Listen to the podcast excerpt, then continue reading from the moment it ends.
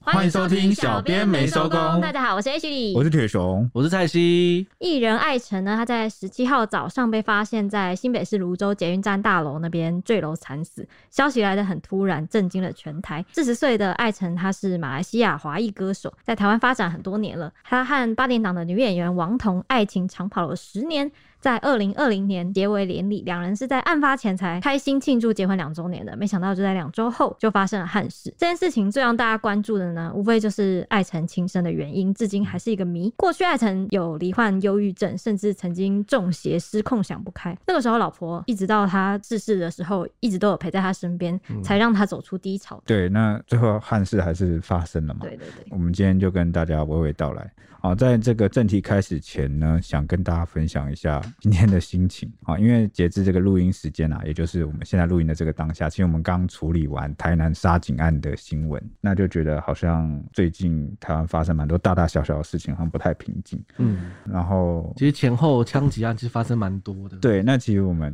蛮多感触，但是呢，有些苦是 很难跟外人去讲起，因为这些东西都我们必须自己承担、自己吸收嘛。对就是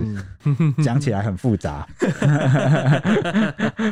对哦，好啦，分享一下心情而已，稍微有点无奈这样。OK，好， 那我们就回到这个事发当天吧。事发当天是八月十七号上午十点，当时呢，泸州捷运站共构大楼啊，传出了一起坠楼案。那有一名男子坠落在三号出口，当场死亡，现场血迹斑斑。那警方封锁现场调查，发现死者就是艺人艾辰。艾辰因为最近经营的这个餐厅陆续收摊了、啊心情好像蛮低落的。那前一晚才找老婆王彤谈心，但是情绪非常不稳定。那在过程中也讲了很多话，那王彤都听不太懂，但是他还是察觉到状况不太对劲，嗯那一时间也没有解方，那只能选择先陪伴在老公身边。那到了隔天，因为王彤要去宜兰工作嘛，但是看这个艾辰的状况好像还是不稳定，没有好转，所以就找了两名基督教的教友来陪伴。那两名教友到场后，艾辰虽然开了门，但是呢之后就一直躲在家里的角落，教友们看到也不敢轻举妄动，只好一直站在门口啊，不断用言语来安抚。那过了不到一分钟的时间，艾辰就突然失控。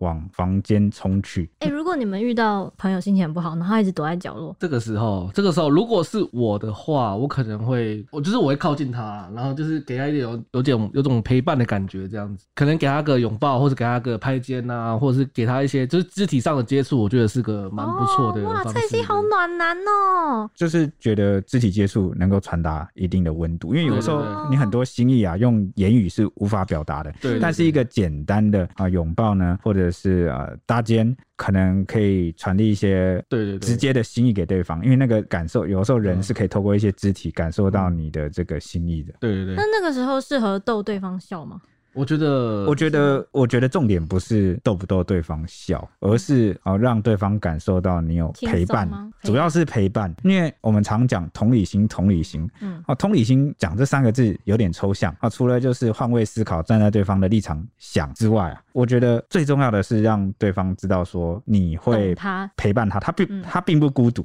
嗯，因为对同理其实就是一个我站在你那边的表现，嗯嗯，嗯，就是概念上是这样。对，至于说不要不要逗对方笑，我觉得可能要看情况哎、欸，因因为为因为有时候他如有果是角落这种，是不是就不太适合？对我觉得不太因行，为我觉得能不能逗对方笑这件事，有时候真的很难讲。因为比如说他经历的事情，他现在真的就是笑不出来。对嗯那如果你把心力或者是专注力都放在一直想要逗对方笑这件事情上，你反而适会得其反。对会适得其反，嗯因为对方这个当下就真的是笑不出来。嗯好对，算是给大家一个参考啦。嗯， OK，那我们回到话题，当时艾辰就是一直躲在角落嘛。那过了不久之后，他就突然失控往房间冲了过去。那教友追上去的时候，追进房间里面啦，发现已经不见人影，映入眼帘的只有打开的窗，他这一幕好好恐怖哦，就是啊蛮震撼的哈。对那教友之后就是到这个窗外探头一看啊，才发现艾辰已经倒在一楼的血泊之中。那坠落的地点呢，其实就在便利超商旁的无障碍坡道。那当时超商店员其实是目击了他坠落的那一幕了。事后，这个店员受访的时候心有余悸，那平平就是抓着手，那很紧张的回忆说，艾辰大概是在十点左右掉下来的。他听到砰的一声的时候啊，就立刻上前查看，结果发现艾辰已经沉尸在血泊中。哇，如果真的有看到掉下来那一幕，我觉得真的会是可能一生都没办法忘记耶。嗯，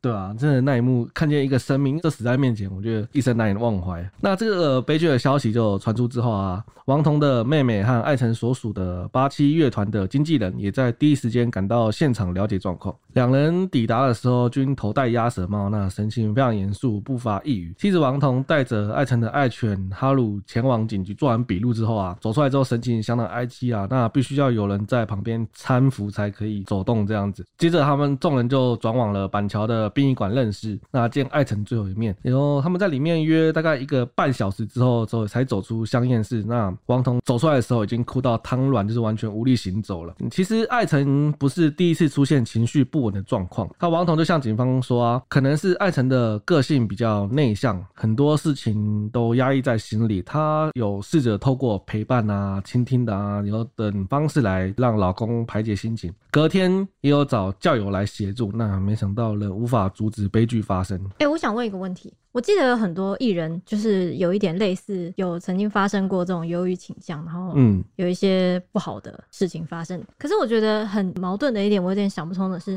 他说艾辰是内向的个性，嗯可是要表演这件事情，不是要蛮外向吗？他可能可以专注在演技上表演是吗，应该这样讲好了。就是内向外向这件事情，其实是在谈交际的性格社交啊性格性的格啊一个表征的展现。那他如果是专注在演艺工作上，比如说我去专心的把这场戏演好，嗯或者是我去录音、去唱歌，他不一定很需要说外向的性格才能达成。反而有时候你有一些很内向的人，他反而在演技方面可以哦因为做得他我举更例好。哦可能像是比较对一些我举例好，像人物的心情表达比较温婉细腻的，要处理的方式，可能内向的人会比较好处理这样子，他会比较容易融入到剧情，体验到剧本中人物的心情这样子，在就是感受这对样，那再者，内外向其实跟你工作还是可以分开的啦。嗯哦因为比如说你内向归内向，你外向归外向，但是呢，你在面对工作的时候，你你还是会去把他的任务完成。我举例，我其实觉得蔡西就是一个算内向的人吧，嗯算吧。对对啊，你看那但是呢，他现在也能在节目上跟我们啊、就去聊一些时事，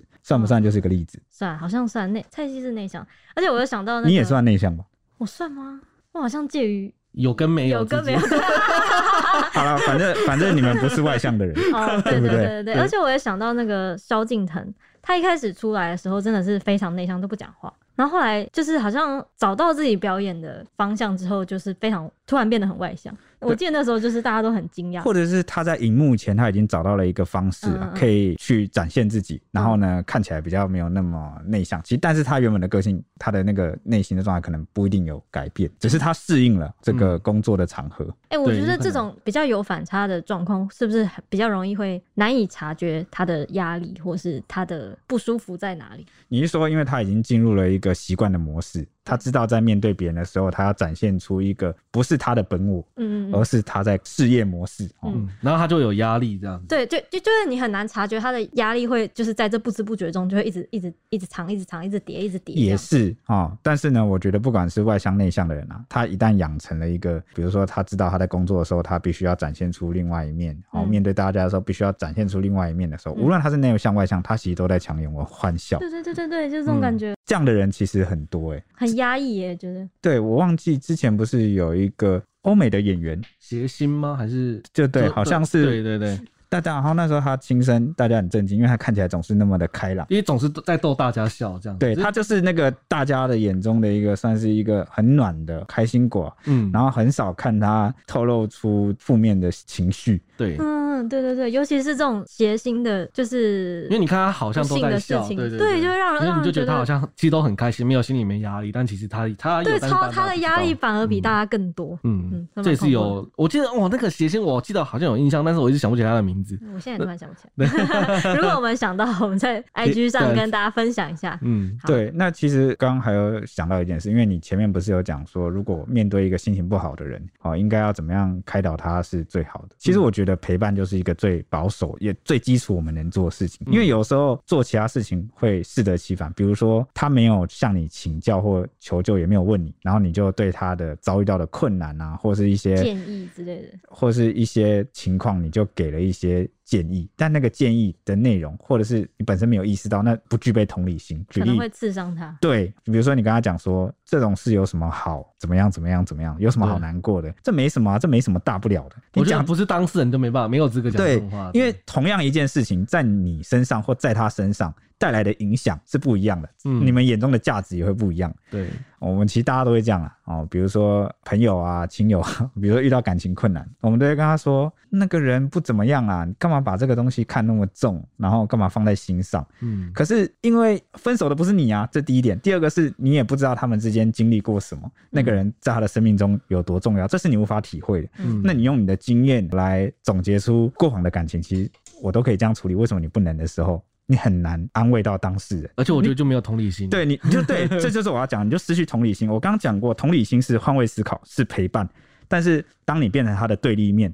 你在跟他说教，然后说你觉得是怎么样的道理的时候，他其实不会觉得你跟他站在一起。嗯嗯，对，那我们可能怎么做？如果你要用言语沟通的话，我觉得倾向，我个人啊会觉得倾听是一个方法，就算他一直鬼打墙，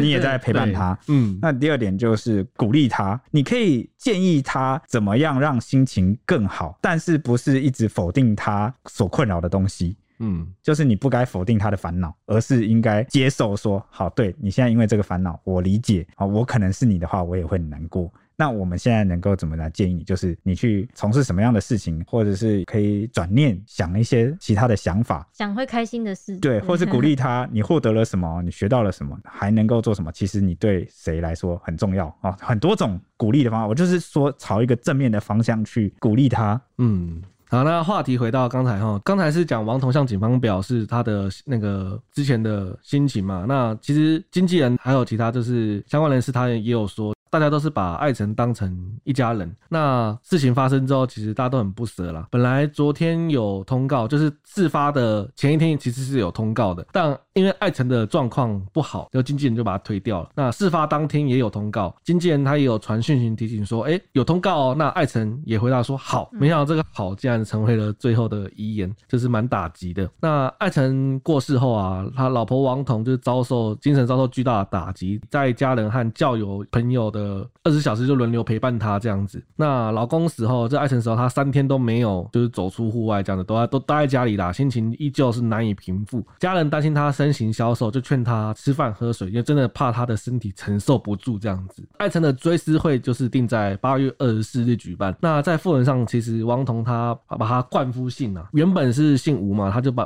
把他变成了那个蔡吴，就是冠夫姓这样子来表达他最深的爱意。不过在这件憾事发生之后，其实王彤有一度他会遭受到这么大的打击，我觉得应该也是有一部分是因为网友一度是涌入王彤的脸书，怒骂他说为何不救爱辰？那他的经纪公司有代为紧急关闭了脸书，经纪公司的人有说很不舍啊，就是觉得大家过于要求了王彤，因为为了要让王彤心情比较不受伤害，才特别把脸书关掉的。那后世他们经纪公司会全力帮忙，那他们也希望能够从宽、从人后的角度来看这个意外，希望大家能够多关心王彤，多安慰他这样。我其实当下听到这个，蛮多网友不是灌爆王彤的脸书吗？对，我我其实一直在想一件事情，你们听听看，就是我一直很好奇这些留言的网友他希望得到什么。真就的欸是你做这个行为，你一定有一个动机或目的。你觉得去留这样的言，可以让这件事情发生什么样的转变吗？我还觉是得，还我是只觉是单得纯发泄。有可能是发现，但我觉得大部分的网友是存在一个正义的超人感嘛，就是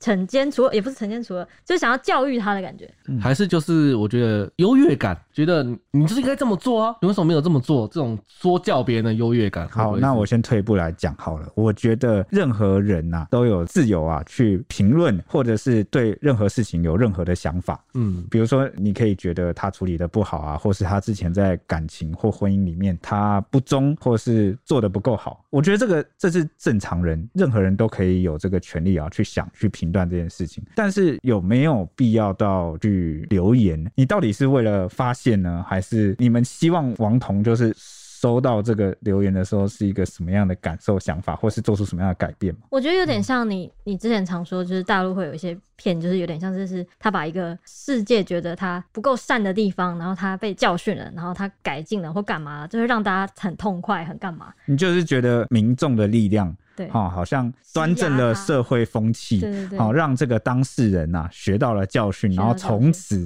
怎么样怎 么样对，希望大家都学到教训，要去关怀，不要让憾事发生这种感觉。啊！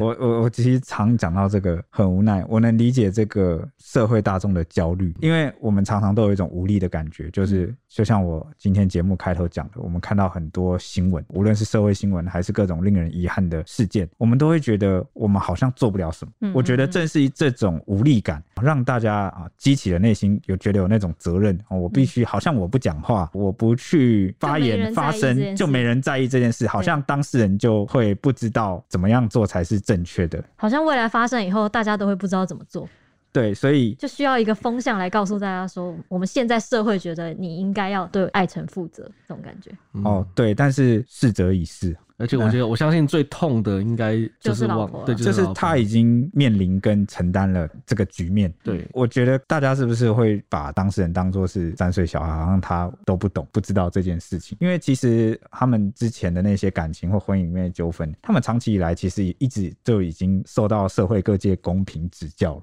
对啊吧？实在没有必要在艾辰走掉了这个时候去讲这件事。或许很多人就是如同我们刚刚讨论的一样，他的心念跟出发点是好的，但是这样有时候反而他是一个你没有达到那个目的啊，甚至会助长一些负面的风气。嗯就是有时候我们的出发点是好的，哦，但是呢，你没有想过你的行为言行其实助长了某些暴力之气。我们的社会反而变成又在伤害了别人。对，我相信大家都不想要当那个伤害别人的人。那你如果你觉得王彤他的某些行为可能伤害了爱神，可能导致了这一次的这个事件，那你就不该再去当那个加害者去伤害别人，对不对？嗯我们要将心比心。所以经纪公司说，哦，希望大家可以做一个宽厚、哦嗯，宽容的人，是因为活着的人啊还要继续面对下去。对吧？对啊，重点是我们能从这件事学到什么，无论是哈王彤学到了什么，还是我们学到了什么，对不对？对，好、如果一直用同一个方式去面对这个事件，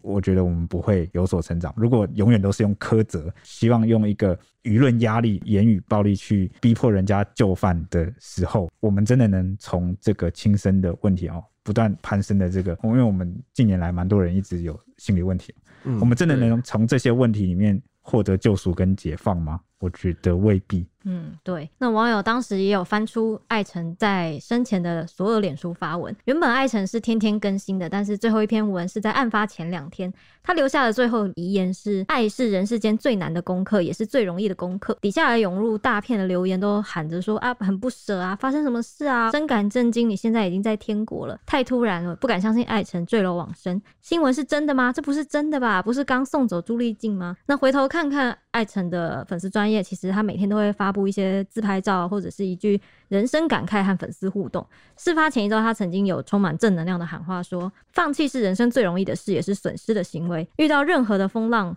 不惧怕，继续往前走才是最终的赢家。”之后也说呢：“后悔来不及，只要过好今天的每一分每一秒就好。哎、讲到这边，大家有没有发现一件事？艾辰的这个啊三观呐、这边看起来啦，如果这个粉砖都是他发言的话，看起来他的三观比谁都正，对不对？对嗯”嗯所以有时候呃想不开的一些人啊，或者是呃有一些心理疾病的人，他们并不是不懂道理啊，对，一定他们一定知道，对，有很多事情他们反而是听最多道理、对被最多人开导的人。最多鸡汤的，对 对，但是我觉得他们最需要找到如何消化、排解自己嗯一些情情绪，他们反而是最需要这个管道、应该最说需要去学习的这个人走不出来，并不是他不知道这些大道理，是就是刚才铁兄讲的，他没有排解的方对没有法排。解的方式，然后找不到出口这样。对，然后我觉得周边人能够给他最大的帮助就是陪伴，陪伴还是陪伴。嗯，因为我觉得这种心理的问题，我觉得就是有开导之后，还是要当事人自己走出来。对，如果你听众或者是你们谁身边亲友，你们不要说好像有很大压力，自责说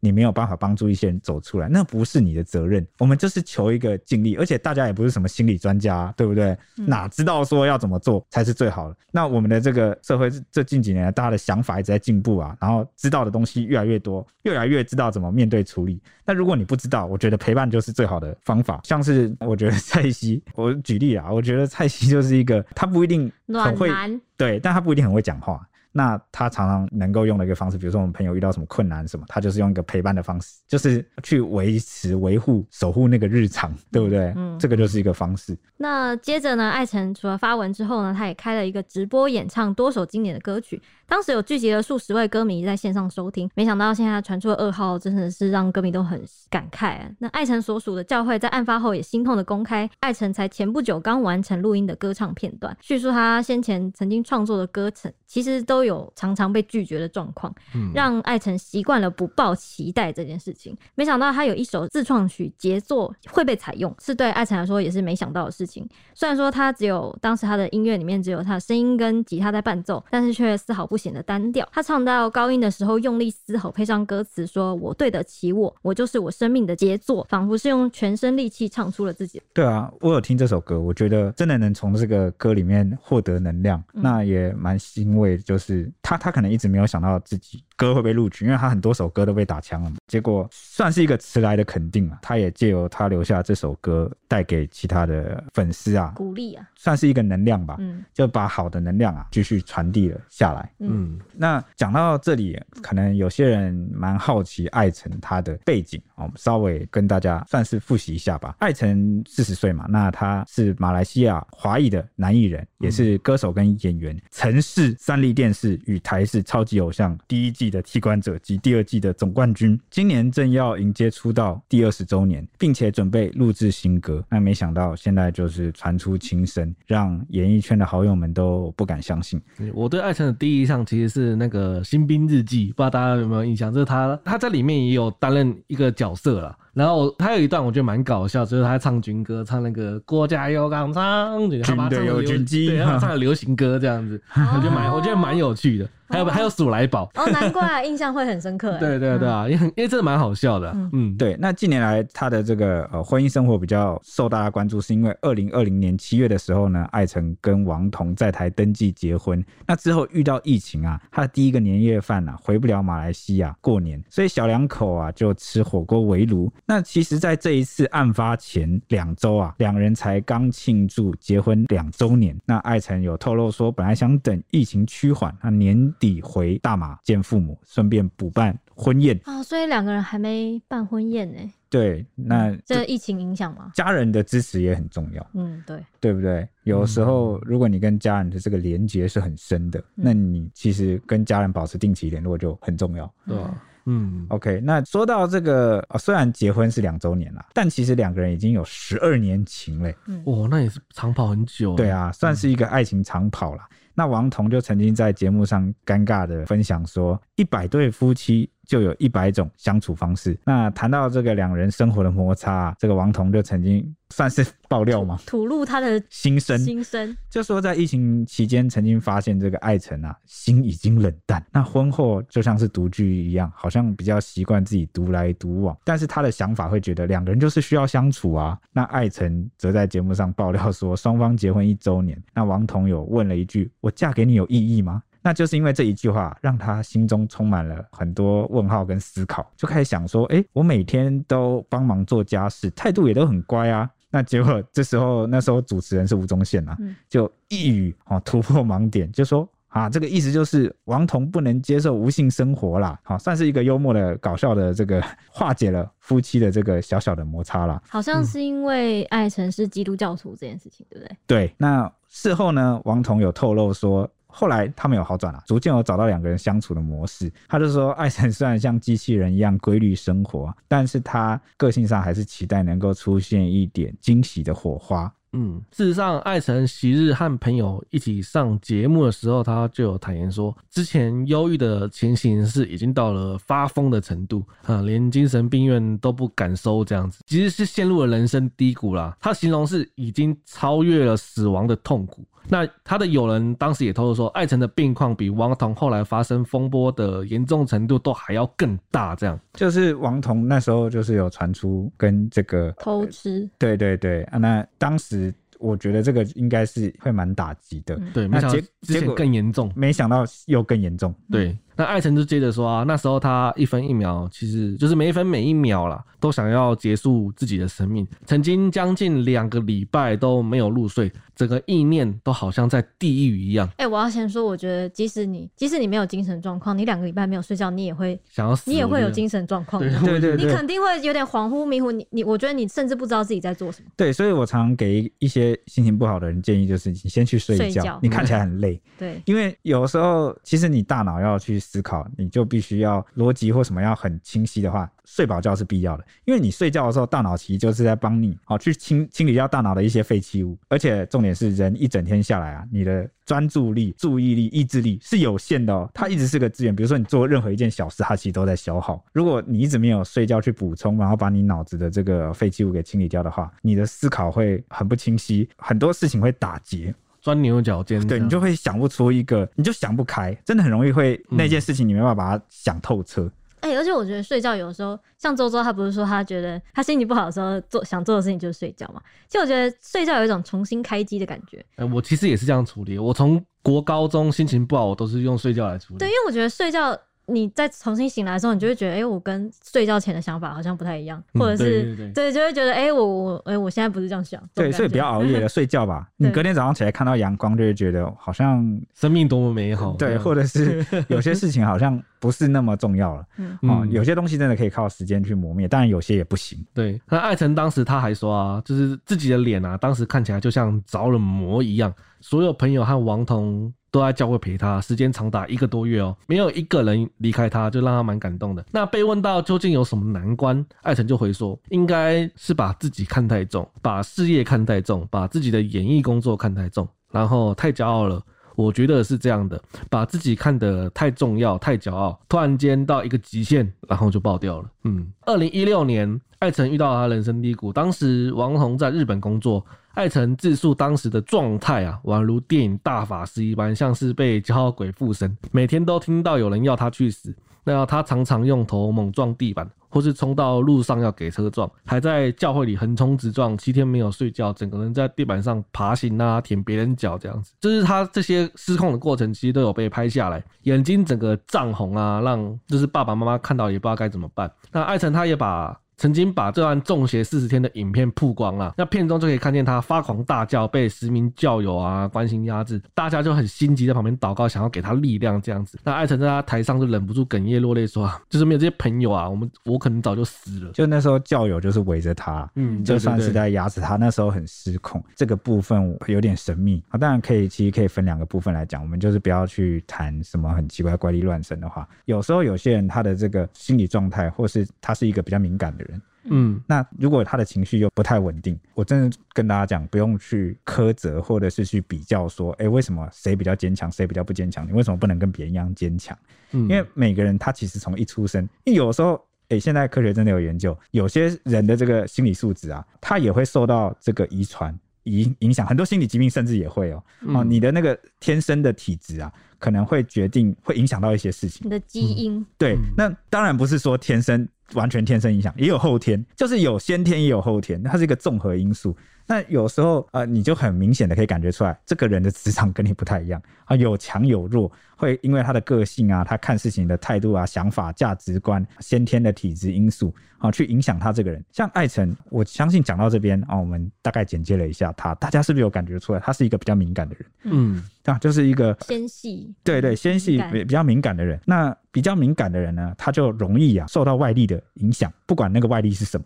那就会导致他啊出现一些歇斯底里的症状。所以我我我觉得大家要能够去接受这个，每个人不一样。刚才有说到他就是到一个极限，然后突然间爆掉，我觉得爆掉就有点像理智断线那种感觉，就是嗯一直想说啊，世他界原本已经很努力在维持着那个对理对智线，对不对？然后突然一个他没有办法接受、想不开的东西，他就会断了。对啊，而且我觉得像这种平常压抑比较久的，跟一般说随时可能经常暴怒的，我觉得那种压抑很久，反而一次爆开之后会更严重。它爆掉之后啊，可能我觉得可能就会有一种啊世界怎么样无所谓，好像毁灭这种。他说七天，没有睡觉嗯，应该是断断续续那种，根本就没有没有正常睡眠。对对对对，对然后你就会结合我刚刚讲的，你就会思绪混这乱样，，就是你不知道你在干嘛，就是你你会有点变成是有点像是，不是之前有人分享过吗？如果你没有睡觉，那就像是吸毒一样，就是你好像嗑了一个迷幻药，而且我觉得会会一直短暂失忆，短就暂失是忆你会不记混得对对对，你不会嗯记得你上一刻在干嘛？认知混乱。对对对嗯对，然后认就像好像我们不是睡觉的时候在做梦，常会做一些奇怪的梦，会不会他在这个自述中邪四十天的这个时间里，他其实就不知道自己在干嘛？我觉得嗯应该是不知道，他甚至会不知道自己讲过这种话，嗯对没有没有意识的发生这种事对情。就这这事后也忘记。对，事后也不会知道的那种感觉。嗯，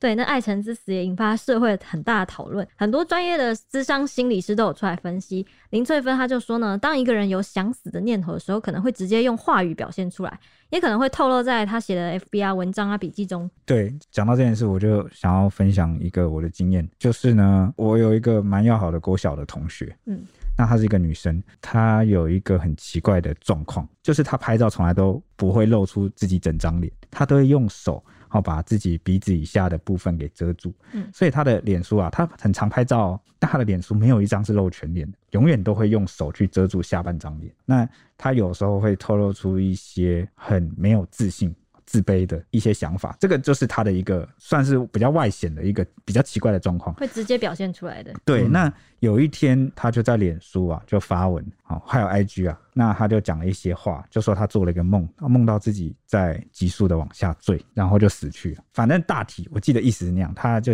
因为他是他也是中文系的，国文系的，那他就很会写诗，他写了很多首新诗。那时候我我没有放在心上，那结果他写完那个动态，过两三天之后他就跳楼走了。那后来大家都很难过哦。我从这个同学会的群组听到，我也是很心情蛮蛮复杂的。那后来亲友去看他的贴文啊，脸书贴文，还有 IG 的贴文，才发现他一直都有藏头诗。他的藏头诗拼起来就是叫“急速坠落”，这个就让人很难接受。就会那时候我一度就很自责，觉得说好像我们现在网络啊、社交交友什么都很方便，我们其实见朋友不用像三四十年前那个网络很不发达的时代，你要见上朋友一面都很困难，或要关心一个人都很困难。明明这个科技把我们人跟人还有朋友的距离、亲友的距离拉近了，我们要联络很方便，但我反而不能够及时的去关心到需要帮忙的人，所以那阵子我就一直在反思这件事情。当然，我那时候想法、心态也不太对，不该把这个责任揽揽在自己身上啊，因为大家都也不愿意看到这个情况。我觉得这种时候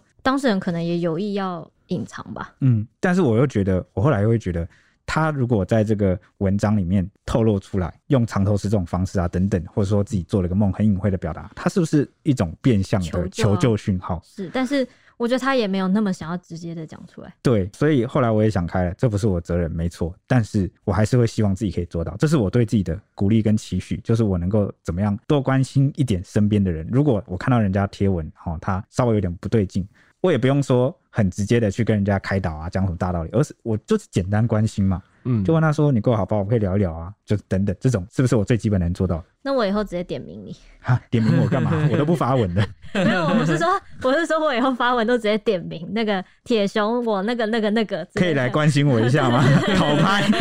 可以啊。如果这我需是要讨拍 如，果这是你一个情绪抒发的出口，我很乐意当。你一一天会接到八封，我跟你讲。直被 tag 是不是？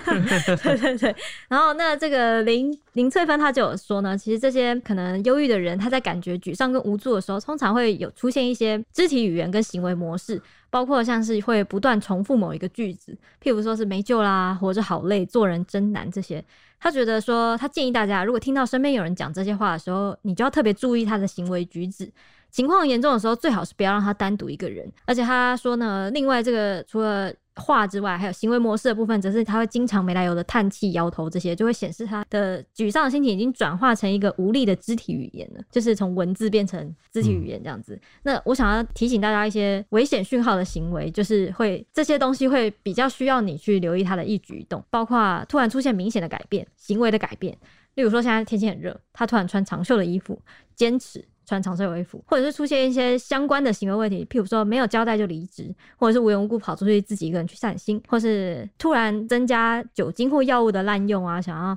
借酒消愁啊，或什么的。但是每次酒醒的时候，情绪更低落，或是边喝边哭这样子或。是突然放弃自己喜欢的东西，对比如说他最喜爱的，然后他突然就都不要了，对都开始卖掉，都转让或送人。对，这个我觉得也是蛮关键的。或者是他突然从一些社交的活动中突然退缩起来，原本喜欢跟人互动，突然就封闭起来，或者是明显出现很忧郁的征兆。感觉生命没有意义，这种或者是显现出不满的情绪啊，会强调说这个世界不公不义，没有正义可言。另外还有一个就是爱前有发生的，就是他睡眠、饮食习惯变得很乱，会失眠、疲倦、身体不适或半夜睡不着觉这种。另外呢，我觉得刚铁熊也提到，就是当你在身边有遇到这种比较忧郁的人的时候，不要跟他说什么话的部分。我觉得呃，林翠芬有整理出几个蛮关键的，不要检讨他啦。对对对，上次他说就要避免去否认对方想要自我伤害的真实感受，例如说你不会这样做，那不是你的意思吧？就是什么，你不会真的想知道，应该只是说说吧。你想一想，任何人都不会想要这样做的。什么？对对就是你，你不要用这个东西去，那就有点像是变成像激将法。对对你对在激他说，你讲的不是真的，你讲的不是你真实的心意，其实你不是这样想，对，就是你要避免去否认对方这件事情。否定嗯对。对对，然后还有一个是避免去责备跟羞辱对方，或者就像类似你真是不孝啊，你只会逃避问题，或是你怎么那么笨啊这些很很负面的情绪的评论，或者是直接评断他说自我伤害是对或错的事情，问说你这样做对吗？或是评价他们的行为，只会让他们的感受更负向。或是像我们刚刚讲的，就是除了那个激将法，就类似那种挑衅，有没有？有些人就以为说，好像把话讲得更激进，对方就不敢。例如说什就吓么，到退缩之类对的，什么有种你就真的去死啊！你不要光说不练呐、然后什么你要死，没有人拦着你。哎、这让我想到那种跳楼事故，就是底下会什么围快着跳快跳你又是快跳快跳啊什么就的不要拖时间对了对，对或者是什么？你一直说想死，你怎么没去死？这种你不要讲这种话，因为这种时候你反而会让当事人陷入绝望的深渊。好、你换位思考一下，你你觉得你是会想要听到这样的话吗？我相信是不会。对，对，好，那我们以上就是今天的节目啦。好，接下来我要分享一些 Apple Podcast 的五星评价。对，其实算是今天接连不断的新闻轰炸以来，终于有点正能量，好像让我们比较不会那么疲倦，我对这不里，对？我哦对我眼前满满的星星，我现在非常 happy。对，就是因为有你们这些星星啊、五星评论啊、才让我们真的能够喘一口气，算是你们也是一直在给我们支持吧。对嗯好，第一位是大眼兔妞新朋友，他说终于听到 QQ 的符号啊，波浪符号，说铁熊粉来了，波浪符号。耶哇，太棒 了！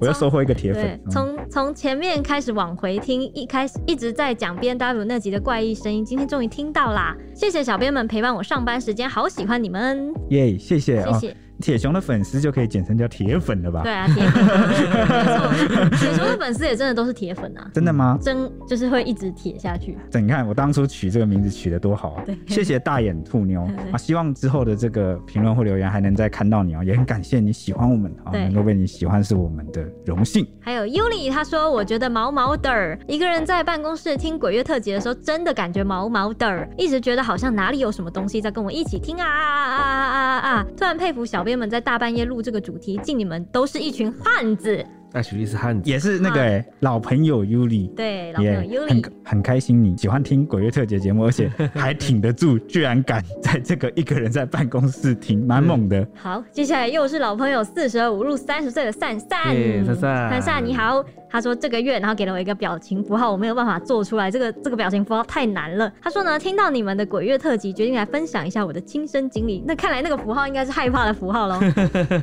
他说还记得那一年是我刚上国中的暑期辅导，在校车上我就看到淳朴的乡镇怎么挤满了 A C N G 车，转进小小的巷子却站满了人，挤进人群才发现我家被拉上了封锁线，我得爬墙进家门。我趴在围墙上的时候，看到三个尸袋缓缓地推出对面家门。我听我妈妈说是屋主杀了女朋友跟儿子在上吊的命案。哦，哇塞，哇，三尸命案，对啊，当天凌晨四点，屋主带着儿子去我妈妈早餐店吃早餐。快到中午的时候，学校老师发现小孩没有去上课，就打电话来关心。那因为屋主的汽车、摩托车在他家，大家就心想说：“哎，怎么会电话响了这么久都没有人接？”屋主的哥哥进去，结果被吓到爬着出来。他说呢，我忘记是同年或是隔年，刚好是鹿耳门圣母庙三年一科的建教活动，很多銮轿都改变了路线，直接往对面凶宅冲过去。也因为这样，对面的房屋一直是让附近的居民害怕，感到害怕。那他们家刚好就在对面。他说呢，我一直跟妈妈说对面窗户有人，吓得我们家三个小孩子晚上都不敢出门。直到某天，我鼓起勇气往楼上看，发现没有人影了，我跟妈妈说，真的之前有人在楼上啊。原来是有一天屋主哥哥受不了了，跑上去把窗户上挂着的小男孩运动服拿下来，并把窗户及夜灯关上。